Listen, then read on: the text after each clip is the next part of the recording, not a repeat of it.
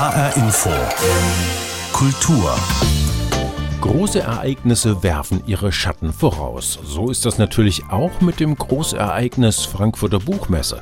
Noch bevor sich die Messehallen fürs Fachpublikum öffnen, nimmt das Kulturleben drumherum Bezug auf die Themen der diesjährigen Buchschau. Im Zentrum das Gastland Spanien, dem gleich mehrere Sonderausstellungen gewidmet sind. Zwei davon stellen wir in dieser Sendung näher vor. Wir schauen aber auch, wie sich ein jüngeres, im Social-Media-Kosmos groß gewordenes Publikum Publikum heutzutage für das gute alte analoge Buch begeistern lässt. Das und mehr in dieser Ausgabe von HR Infokultur. Mein Name ist Martin Kersten. Schön, dass Sie dabei sind. PEN, das steht für Poets, Essayists, Novelists, eine ursprünglich in England gegründete Interessenvertretung von Schriftstellerinnen und Schriftstellern. Deren Ziel ist es, sich für den Schutz und die Freiheit von Kultur einzusetzen und insbesondere Kolleginnen und Kollegen weltweit beizustehen, die sich Verfolgung ausgesetzt sehen oder gar inhaftiert sind. Der Sitz des PEN-Zentrums Deutschland ist Darmstadt. Soweit, so gut. Allerdings in diesem Jahr ist die Schriftstellervereinigung schon mehrfach unfreiwillig in die Schlagzeilen gekommen. Da wurde lange gegen den prominenten Präsidenten Denis Yücel geschossen, auch wegen seiner umstrittenen politischen Äußerungen im Zusammenhang mit dem Ukraine-Krieg. Im Mai kam es bei einer Mitgliederversammlung zum Eklat. Yücel warf das Handtuch als Präsident und gründete sogar einen Konkurrenzverein, den PEN Berlin. Beim ursprünglichen PEN-Zentrum hat das tiefe Wunden hinterlassen. Seit der Spaltung hatte der Verein nur eine Interimsspitze. Jetzt wurde in Darmstadt das komplette Präsidium neu gewählt. Yvonne Koch berichtet. José Francisco Aguera Oliver heißt der neue PEN-Präsident in Darmstadt. Sein Name verrät seine spanischen Wurzeln, aber der 61-Jährige ist im Schwarzwald geboren und aufgewachsen. Und natürlich ist der neue Präsident einer Schriftstellervereinigung auch selbst Schriftsteller. Ja, ich bin Lyriker, Essayist, bin aber auch Literaturvermittler. Vermittler? Das ist schon mal eine gute Voraussetzung für den neuen Kopf des PEN. Immerhin haben Mobbingvorwürfe, verbale und sogar körperliche Angriffe innerhalb der letzten regulären Führungsmannschaft böse Gräben gerissen. Ja, und freue mich jetzt als Präsident vielleicht ein paar Akzente des Dialogs setzen zu können. Zum einen wieder lernen, miteinander zu sprechen, und zwar auch mit einer vielleicht poetisch sensiblereren Sprache. Zum anderen vielleicht auch wieder lernen zuzuhören, einander zuzuhören und dann daraus ähm, etwas zu gestalten, was eine Perspektive bedeutet. José Oliver ist noch relativ neu beim PEN Deutschland. Er ist erst in der Corona-Zeit in den Schriftstellerverband eingetreten. Dadurch habe er viele Grabenkämpfe bisher gar nicht so direkt mitbekommen und könne relativ unbelastet auf die Geschichte schauen. Aber trotzdem müsse genau untersucht werden, was zu der Spaltung im Pen und im Eklat in Gotha geführt hat, betont Oliver. Indem ich sie erstmal anschaue und dann ja mich kundig mache, wie sie überhaupt entstanden sind und dann versuchen, gemeinsam mit diesen Wunden umzugehen, sie vernarben zu lassen und vielleicht eine vernarbte Zärtlichkeit daraus werden zu lassen, die etwas poetischer ist. Tatsächlich soll es nicht nur im persönlichen Umgang, sondern auch in der Arbeit des Pen ab jetzt poetischer zugehen.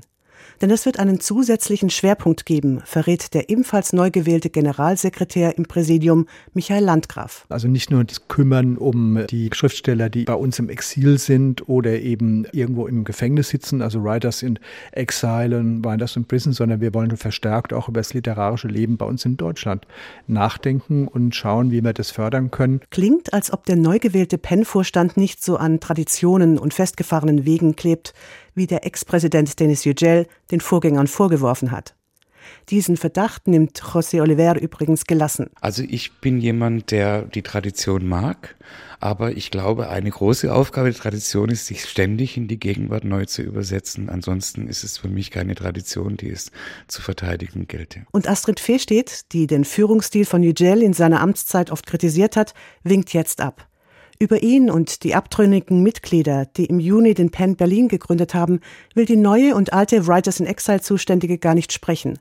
Sie will lieber nach vorne schauen. Na, ich freue mich auf eine gute kollegiale Zusammenarbeit und ich bin sehr zuversichtlich, dass das jetzt mit dem neuen Präsidium so geschehen wird. Auch der neue Präsident will gar nicht von bösen Abtrünnigen in Berlin sprechen sondern eher von Menschen, die ihre Gründe hatten, sich vom Penn Deutschland abzukehren. Und ich kenne ihn nicht persönlich, insofern kann ich wenig dazu sagen. Und ich möchte gern äh, aus dieser Kritik lernen und wissen, was ist da passiert, damit es so weit kommen konnte. Und da ist eine Spaltung eine Katastrophe.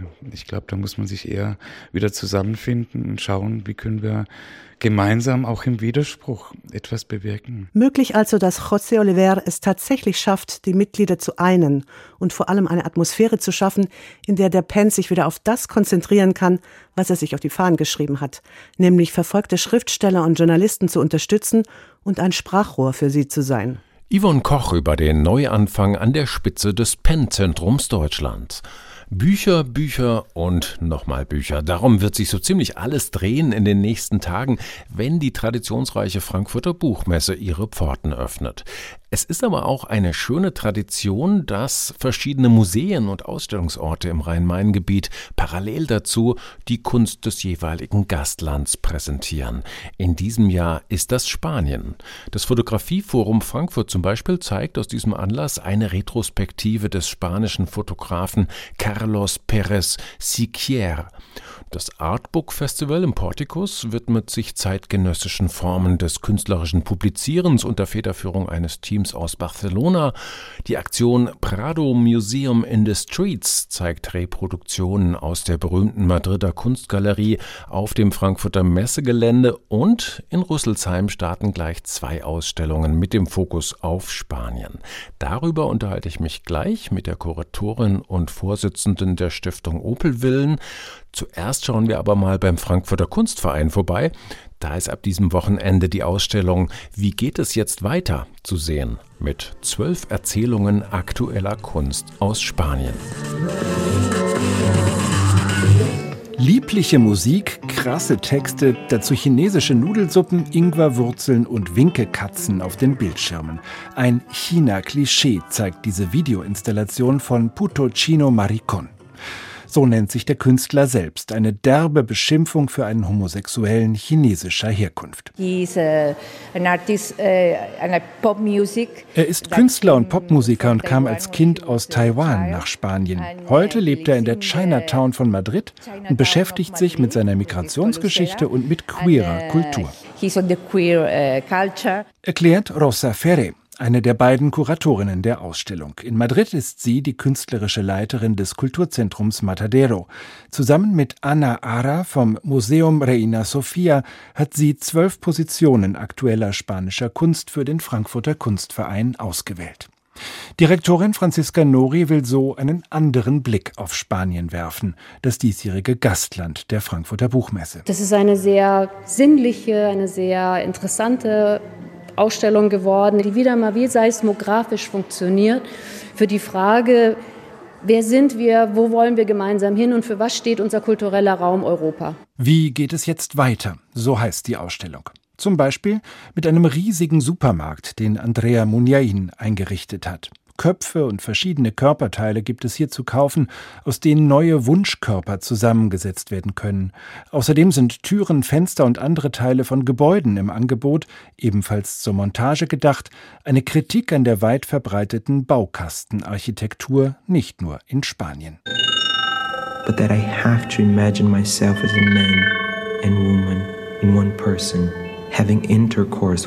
Gleich nebenan tauchen wir ein in die Welt des David Paul Schreber, ein deutscher Jurist und Schriftsteller, der Anfang des 20. Jahrhunderts seine Denkwürdigkeiten eines Nervenkranken veröffentlichte. Ein Künstlerkollektiv aus Malaga und Tarragona hat diesem Mann eine Videoinstallation gewidmet mit dem Titel Schreber ist eine Frau.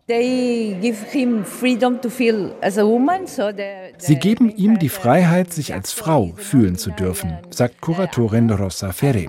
Hauptperson in dem Video ist eine nicht-binäre Person, außerdem erscheinen einige Transpersonen. Das ist auch eine Kritik an Sigmund Freud, der Trans- und Homosexualität als Folge eines Traumas abgetan hat. Der Künstler Antoni Hervas aus Barcelona würdigt mit einer kunterbunten Papierskulptur die Varieté-Szene seiner Stadt, die immer Freiräume für Travestie und sexuelle Diversität eröffnet hat, sogar in Zeiten der faschistischen Diktatur. Der Künstler hat mehrere Wochen in Frankfurt gelebt, um diese Installation aus Papier und Pappmaché aufzubauen. Eine Hommage an die Menschen, die gegen Konventionen Widerstand geleistet haben, in der Diktatur und danach. Die Identitätsfragen von Geschlecht, Gender und Migration treiben auch die spanische Gesellschaft um. Oft findet sie überraschend liberale Antworten. Die Ausstellung im Frankfurter Kunstverein zeigt, wie sinnlich und lustvoll die spanische Kunst der Gegenwart an diese Themen herangeht unbedingt anschauen. Das empfiehlt uns mein Kollege Christoph Schäffer. Die Ausstellung Wie geht es jetzt weiter? Zwölf Erzählungen aktueller Kunst aus Spanien ist noch bis zum 29. Januar im Frankfurter Kunstverein zu sehen. Kunst aus Spanien, dem Gastland der Frankfurter Buchmesse, zeigen ab dem Wochenende auch die Opel-Villen in Rüsselsheim. Einmal mit einer Fotoausstellung des 1980 verstorbenen Unternehmers und Künstlers José Ortiz Echague und dann mit Arbeiten der Performancekünstlerin Esther Ferrer aus San Sebastian. Fotoserien, Modelle und Videos sollen in der Opel-Villenschau ihr langjähriges Werk dokumentieren. Wer ist diese Esther Ferrer, die in ihrer Heimat mit zahlreichen Preisen ausgezeichnet wurde, aber in Deutschland bisher nur wenig bekannt ist? Das habe ich Beate Kempfert gefragt, Kuratorin und im Vorstand der Kunst- und Kulturstiftung Opelwillen Rüsselsheim. Esther Ferrer würde man heute sagen, Powerfrau. Auf jeden Fall hat sie unglaublich viel Energie, jetzt schon 85 Jahre alt, 1937 in San Sebastian geboren, mitten im Bürgerkrieg, aufgewachsen während der Franco-Zeit. Das war nicht einfach für jemanden, der freie Kunst äh, machen wollte. Und Esther Ferrer hat es geschafft. Sie hat sich einer äh, Performance-Gruppe namens Zach angeschlossen und schon Ende der 60er Jahre hat sie ihre strukturierten, aber auch absurden Performances aufgeführt. Bisher sind Ihre Arbeiten, ich habe das ja schon angedeutet, in Deutschland noch nicht so bekannt. Warum lohnt es sich, warum ist es so wichtig, das jetzt endlich zu ändern? Also für mich ist Esther Ferrer was ganz Besonderes. Natürlich einmal als weibliche Künstlerin, dahingehend, dass sie sich auch den Frauen sozusagen zugewendet hat oder den Rechten der Frauen. Sie kam Ende der 60er, Anfang der 70er Jahre nach Paris. Die Straßen waren voll, voller Frauenrechtlerinnen, die auf die Demonstration auf die Rechte hingewiesen haben. Esther Freer mittendrin, kann man sagen. Also sie ist bekennende Feministin, hat feministische Hände geschaffen, die sieht man auch in der Ausstellung, die eine quasi die Geschlechter der Frau ähm, drapieren. Also es ist eine kann man so sagen, eine sehr komplexe Künstlerin, die sich aber der Einfachheit verschrieben hat und was ich am wirklich sehr, sehr sympathisch finde, dem Menschen. Sie hat Modelle geschaffen oder Installationen, die uns ansprechen oder die uns Platz geben. Das heißt, eins da können wir auch unsterblich werden. Ein frühes Modell, man geht rein quasi in einen Raum, kann an die Wand schreiben, weshalb man unsterblich werden muss und verlässt den Raum. Also sie möchte nicht nur, dass Nobelpreisträger, Trägerinnen verewigt werden, sondern jeder von uns. Und dieser partizipatorische Gedanke ist etwas, was mich besonders gereizt hat. Wie würden Sie jetzt so in ein oder zwei Sätzen zusammengefasst die Arbeiten von Esther Ferrer charakterisieren wollen? Sie sind simpel, absurd, aufrührerisch und doch auch sehr, sehr po poetisch und darüber hinaus finde ich auch humorvoll. Also auch das begleitet uns in der Ausstellung. Immer so ein Augenzwinkern, auch selbst angesprochen zu sein und ja, einfach auch ähm, zu erkennen, wie viele Facetten es in der Kunst, aber auch im Leben und im Besonderen in dem Leben einer Frau gibt. Jetzt zum Auftakt der Ausstellung wird es auch eine Live-Performance geben in Anwesenheit der Künstlerin. Was genau passiert da? Ich erzähle von meinem Leben, ist der Titel einer Performance, die auch in den Opelwillen aufgeführt wird. Aber das Besondere hierbei ist, dass sie nicht selbst auftritt, sondern dass verschiedene Menschen aus dem Rhein-Main-Gebiet, Rüsselsheim, Frankfurt, Mainz, von überall her kommen, mit unterschiedlicher Herkunft in ihrer Herkunftssprache eine Minute lang von ihrem Leben erzählen. Esther Ferrer hat quasi eine Partitur geschaffen mit einer gemütlichen Strukturierung und die Menschen treten auf, es werden immer mehr. Wichtig ist ja auch, dass jemand dabei ist, der nonverbal spricht, das heißt Gebärdensprache benutzt. Am Ende kommen alle Sprachen zusammen und man hat quasi das, die Vielfältigkeit unserer Gesellschaft dann hörend vor Augen. Mhm. Und dann gibt's ja noch eine zweite Ausstellung parallel, die wollen wir nicht unterschlagen, mit Fotografien eines Mannes, der schon 1980 gestorben ist und der eine wirklich schillernde Figur des 20. Jahrhunderts in Spanien gewesen sein muss, auch außerhalb der Kunst. Ja, José Ortiz Echague, ein, sag ich mal, Tausendsasser. Er ist schon im, von seiner Geburt her oder ausgebildet im Militärwesen eigentlich ein Ingenieur, das heißt der Technik zugewandt und da hat er riesige Erfolge gemacht. Er hat nicht nur ein Flugzeugunternehmen gegründet, sondern eben auch 1950 Seat, den Automobilkonzern, den wir alle kennen. Dieser Mensch der Wirtschaft, der auch äh, Spanien in die Technik oder wirtschaftliche Blüte geführt hat, hat auf der anderen Seite sich der Kunst zugewandt und dahingehend der Fotografie. Sein älterer Bruder Antonio durfte Maler werden. Er, wie schon beschrieben, ist einen anderen Weg gegangen und hat aber die Kunst im Privaten weitergeführt, hat mit verschiedensten Kameras seine Menschen, seine Umgebung aufgenommen und eine sage ich mal, im Abzug etwas ganz Besonderes geschaffen, nämlich eine Technik des 19. Jahrhunderts weiterverwendet, ein Kohle-Direktdruckverfahren auf einem Frisonpapier. Das sieht, wenn Sie die Ausstellung sehen oder Exponate sehen, aus wie Malerei. Jedes Stück, jede Fotografie ist ein Unikat. Alles hat er selbst abgezogen mit der Hand, alles hat er selbst retuschiert und teilweise eben auch vermalerisch verändert, so dass es diese Ausstellung, glaube ich, eine Augenweide gibt. Ortiz Echagüe, in der Tat hat er in Deutschland sein erstes Buch über Fotografie veröffentlicht und das spricht schon Bände sozusagen, weil es die Türen öffnet für seine nächsten Projekte. Er hat nämlich seine Fotos, die er im Laufe der Jahre gemacht hat, katalogisiert. Also sie haben einmal Typen und Trachten, dann haben sie aber auch die Burgen, die Schlösser, die klösterliche Welt. All das hat er zusammengefasst und auch herausgegeben. Und ein großes, sage ich mal, Kapitel ist Nordafrika, Marokko, das er schon fotografiert hat als Soldat und dann später noch als älterer Mann. Das Ganze findet ja nun im Kontext der diesjährigen Buchmesse statt mit dem Gastland Spanien. War das letztendlich der Impuls für Sie, diese Ausstellung jetzt nach Rüsselsheim zu holen oder gab es die Idee einfach schon viel früher? Also man kann sagen, dadurch, dass Spanien jetzt in der Buchmesse einen besonderen Fokus bekommt, hat das das Ganze nochmal, das ganze Projekt sozusagen angeschoben. Also an Esther Ferrer denke ich und überlege ich schon wirklich viele, viele Jahre, aber das hat natürlich jetzt viel Kraft zusammengebündelt und auch diese Kombination, die erstmal merkwürdig ist. Esther Ferrer auf der einen Seite noch lebend mit ihren progressiven Ideen und auf der anderen Seite José Ortiz Echagüe, der etwas konserviert, was sich verändert hat im Laufe der Zeit in Spanien und doch kommt es zusammen, weil beides mit dem Thema Zeit spielt. Esther Ferrer hat viele Serien gemacht, die Zeit thematisieren und bei Echagüe sehen wir diese Zeitkapseln, die er geschaffen hat, um etwas zu bewahren. Sagt Beate Kempfert, Kuratorin der Opelwellen Rüsselsheim. Die Ausstellung mit Arbeiten von Esther Ferrer und José Ortiz Echagüe sind dort ab 16. Oktober und noch bis zum 22. Januar zu sehen. Die Frankfurter Buchmesse ist ein Mega-Ereignis, immer noch. Und doch mischt sich in die Begeisterung über die klassische Kulturtechnik des Bücherlesens immer öfter auch die bange Frage, lesen junge Menschen eigentlich auch noch gerne Bücher? Man hat ja so seine Vorurteile. Zum Beispiel, die junge Generation, sie kreise nur noch um sich selbst, sei ständig am Handy oder im Netz unterwegs und ein Buch fasse sie eh nicht an. Stimmt und stimmt so auch wieder nicht. Das zeigt uns ein Trend in den sozialen Medien, besonders auf Instagram und TikTok.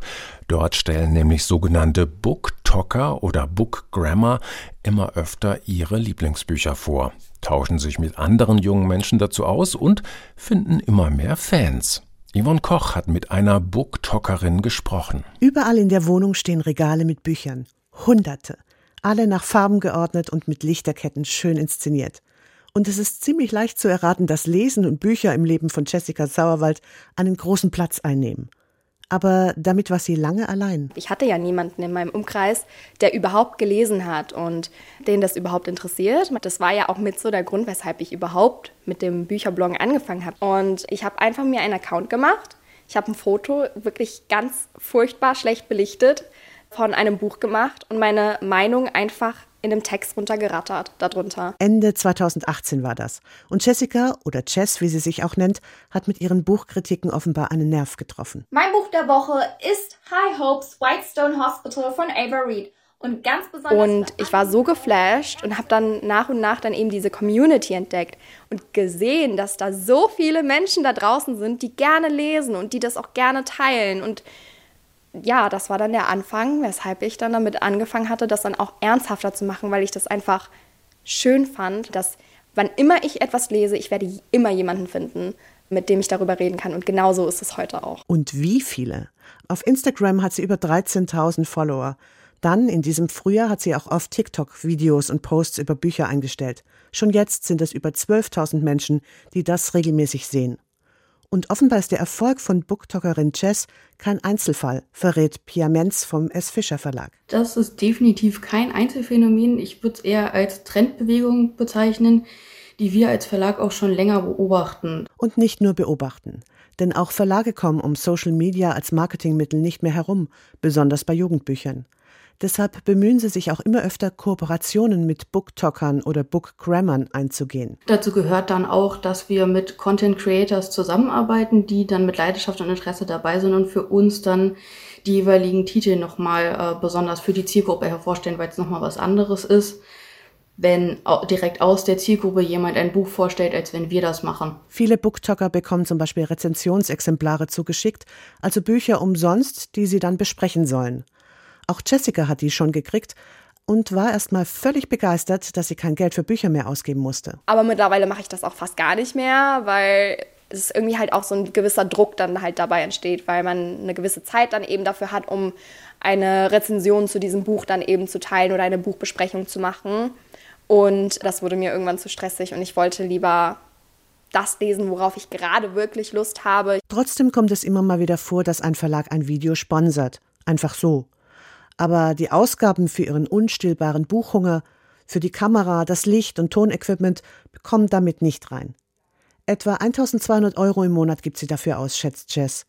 Diese Ausgaben kann sie mittlerweile durch Werbung auf ihrem Kanal und einem Verlagsjob wenigstens einigermaßen decken. Bleibt die Zeit, die sie investiert. Mindestens zwei Stunden am Tag liest sie. Und für die Videos gehen oft nochmal zwei Stunden drauf. Lohnt sich der Aufwand? Ich weiß nicht. Ich finde das einfach total cool. Ich weiß nicht, ob es auch die Aufmerksamkeit ist, die irgendwie tief im Inneren mich befriedigt. Ich meine, wem gefällt das nicht so? Aber ich glaube, am meisten ist es einfach dieses Zugehörigkeitsgefühl, dass man eine Community gefunden hat, in der man sich so zu Hause fühlt. Bei all dem Zuspruch ist es nicht verwunderlich, dass es immer mehr Booktalker, Bookgrammar oder Bookfluencer gibt. Allein auf dem deutschen Markt sind es längst über 100, schätzt Pia Menz vom S. Fischer Verlag. Und ihren Einfluss spürt man auch im Buchhandel. Ich sehe das beispielsweise bei Thalia und Hugendubel regelmäßig, dass Büchertische, die dann einfach mit einem Schildchen Booktalk betitelt werden und da ändert sich das Sortiment, was auf dem Tisch liegt, regelmäßig, je nachdem, was auf Booktalk gerade trendet. Wobei sich überhaupt nicht voraussagen lässt, welches Buch und welche Serie neue Leser zieht. Denn Booktalker besprechen auch schon mal Klassiker, die dann sogar nachgedruckt werden müssen, weil die Nachfrage plötzlich so groß ist. Die 24-jährige Jessica Sauerwald jedenfalls hat sich vor allem auf Fantasy und Liebesromane spezialisiert. Ich lese, um mich zu unterhalten, um dieser Realität zu entfliehen. Und diese Liebe, die ich empfinde dabei, wenn ich lese, die will ich teilen. Und ja, absoluter Bonuspunkt ist es natürlich, wenn ich dann Menschen zum Lesen animieren kann, die vorher nicht gelesen haben. Das ist für mich das allerschönste Gefühl, das ich überhaupt haben kann, wirklich. Tja, von wegen literarisches Quartett oder klassische Rezension im Feuilleton-Teil. Junge Menschen besprechen Bücher heute als Booktalker oder Bookgrammar in den sozialen Netzwerken mit wachsendem Erfolg. Ein Beitrag von Yvonne Koch. Und auch mein Kollege Christoph Schäffer hat sich nochmal für uns umgeschaut. Diesmal war er im Frankfurter Museum für Kommunikation, wo gerade eine Ausstellung gestartet ist zu einem Thema, das uns alle umtreibt, ganz besonders auch die junge Generation die Klimakrise. Sie ist inzwischen eine Überlebensfrage für die Menschheit, doch das Reden darüber bewirkt oft das Gegenteil des Gewünschten. Die Menschen wollen die Gefahr nicht wahrnehmen oder sie fühlen sich gelähmt angesichts der düsteren Szenarien. Wie kann man aber positiv über die Klimakrise reden? Wie können Medien und Wissenschaft Perspektiven für das Handeln aufzeigen? Darum geht es in der neuen Ausstellung Klima X. Um es vorwegzunehmen, am Ende wird alles gut. Wir dürfen auf Liegestühlen Platz nehmen, in einen pastellfarbenen Himmel schauen und in die Zukunft telefonieren. Ja, hallo? Ah, schön, dass Sie anrufen. Da meldet sich zum Beispiel Clara aus dem Jahr 2045. Sie ist 17 und lebt in Magdeburg. Meine Mutter hat mir neulich von früher erzählt. Wenn man sich, als sie noch jung war, zum Beispiel im Restaurant einen Milchkaffee bestellt hat, dann war der mit Hafermilch teurer als der mit Kuhmilch. Krass, oder? Hafermilch statt Kuhmilch im Cappuccino. Das ist nur eine der Veränderungen im Jahr 2045, mit denen die Menschheit auf die drohende Klimakatastrophe reagiert haben wird. Erfolgreich. Solche positiven Geschichten will die Ausstellung erzählen, will zeigen, wir können etwas bewirken, wir können die Klimakatastrophe aufhalten. Ein Weg dazu, die richtige Kommunikation. Am Anfang der Ausstellung steht ein Tier, das Anfang der 2000er Jahre zur Ikone der Klimakrise geworden ist, der Eisbär. Ein zweischneidiges Symbol, sagt Mitkurator Timo Gärtler vom Museum für Kommunikation in Frankfurt. Der verhungernde Eisbär auf der kleinen schmelzenden Scholle in der Arktis, der ist weit weg. Der ist weit weg von unserer Lebensrealität und kann dafür sorgen, dass die Problematik in eine ja, entfernte Zukunft verlagert wird und eben an anderen Orten lokalisiert ist. Die Klimakrise betrifft aber längst auch uns. Die Flut im Ahrtal, die Hitzesommer haben es uns spüren lassen. Die Ausstellung liefert die Fakten dazu. Die CO2-Belastung durch unseren Lebensstil und die möglichen Kipppunkte, an denen sich die Klimakatastrophe extrem beschleunigen kann. Mit welchen Gefühlen wir auf solche Informationen reagieren, ist entscheidend für unser Handeln. In der Ausstellung im Museum für Kommunikation kommen wir an einen Wegweiser und sollen uns entscheiden für ein Tier, das dieses Gefühl ausdrückt, sagt Kurator Timo Gärtler. Wir haben beispielsweise den Gorilla, der echt wütend ist, was da gerade passiert. Wir haben den Vogelstrauß, der den Kopf in den Sand steckt, der gar nichts wissen möchte davon. Wir haben aber auch die fleißigen Bienen, die schon ganz aktiv sind in ihrer Wabe und auch versuchen, ein ganzes Bienenvolk dazu zu bringen, ganz emsig, fleißig weiterzumachen. Dann geht es weiter mit einem veränderten Blick auf die Welt. Kleine historische Stationen erzählen von gelungenen sozialen Bewegungen und Aufklärungskampagnen der letzten 100 Jahre. Also wir fragen immer, was hat eigentlich zum Erfolg von bestimmten gesellschaftlichen Kampagnen, gesellschaftlicher Veränderung geführt, die wir vorher vielleicht gar nicht für möglich gehalten haben.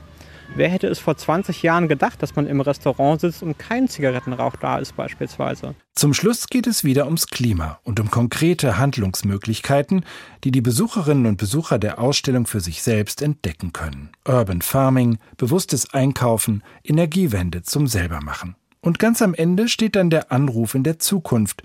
Die 17-jährige Clara berichtet uns, dass es im Jahr 2045 tatsächlich nach Jahrzehnten mal wieder geschneit hat. Da fiel plötzlich so weißes Zeug vom Himmel. Das war eine echte Wetteranomalie. Ja, da kam Schnee vom Himmel. Echt wahr. Wir erzählen keine grün gewaschenen Geschichten, dass wir eine super Utopie in dieser Zeit haben, sondern wir erzählen Geschichten einer realistischen Zukunft, einer positiv realistischen Zukunft. Eine Zukunft, die wir noch erreichen können. Die Frage, die wir dem Ganzen so ein bisschen als Basis gelegt haben, ist, was wäre eigentlich, wenn wir nicht scheitern? Klima X, so heißt die Ausstellung zur Kommunikation der Klimakrise, zu sehen ab sofort im Museum für Kommunikation in Frankfurt. Wie man in der Klimafrage vom Reden zum Handeln kommt, damit befasst sich Christoph Schäffer ausführlich auch in seiner aktuellen Infokultursendung.